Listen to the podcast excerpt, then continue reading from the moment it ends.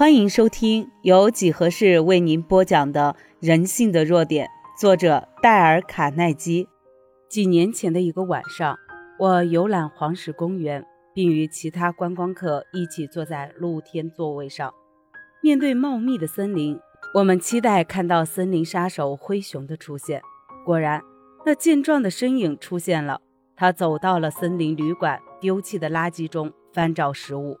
这时，骑在马上的森林管理员告诉我们，灰熊在美国西部几乎是所向无敌的，大概只有美洲野牛及阿斯拉加的熊例外。我却发现，只有一只小动物随着灰熊走出森林，它只是一只很臭的幼鼠。灰熊不仅没有一巴掌把它毁掉，而且还容忍它在旁边分一杯羹。他为什么要这样做呢？因为经验告诉他不划算。我也发现了这一点。我在农场长大，小时候曾在围篱旁边捉到过一只臭鼬。到了纽约，也在街上碰到过几只两条腿的臭鼬。经验告诉我，有两种情形都不值得碰。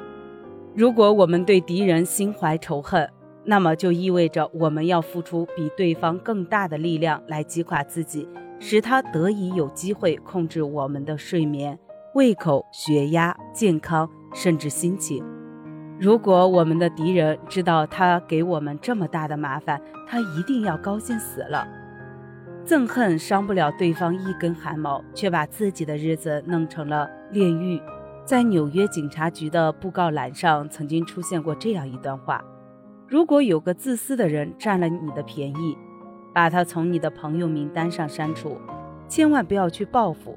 一旦你心存报复，那么你对自己的伤害将会比任何人都要大得多。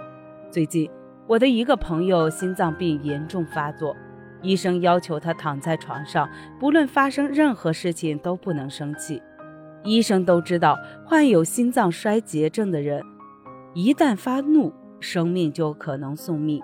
几年前，在华盛顿州，有一家餐厅的老板因为生气致死。我面前现在就有一封寄自华盛顿警察局局长杰瑞的信。他在信中说，几年前，六十八岁的威廉·崔坎伯在斯坡坎城开了一家小餐馆。因为他的厨师坚持用茶碟喝咖啡，而将他活活气死。当时那个小餐馆的老板非常恼火，抓起一把左轮手枪就去追那个厨师，结果因为心脏病发作而倒地死去，而他手里还紧紧地握着那支手枪。验尸官报告说，他因为愤怒而导致心脏病发作。其实。当我们痛恨我们的仇人时，就等于给他们取胜的力量。那种力量能够影响我们的血压、我们的食欲、我们的睡眠、我们的健康和我们的快乐。如果我们的仇人知道他们是如何让我们担心、让我们烦恼、让我们一心只想报复的话，他们一定会高兴的手舞足蹈的。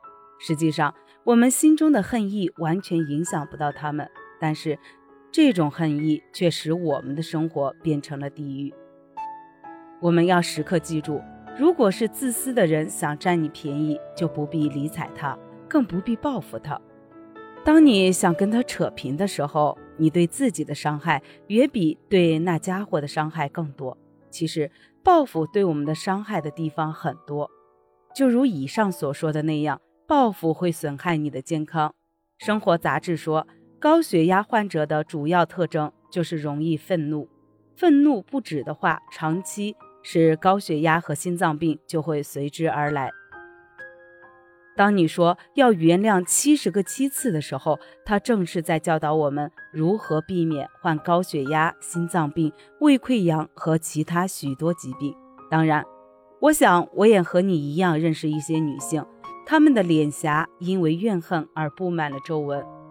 甚至表情僵硬，不管她们如何做美容，使容貌如何美丽，也不能让她们心里充满温柔、宽恕和爱。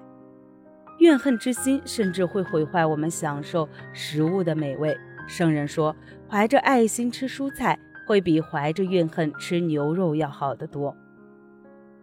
我们要试着去爱我们的仇人。即使我们不能爱我们的仇人，那我们至少也要爱我们自己。我们不能让仇人控制我们的健康、我们的快乐和我们的外表。正如莎士比亚说的：“不要因为你的敌人而燃起一把怒火，结果却烧伤了你自己。”本集已播完，欢迎您的订阅，下集更精彩。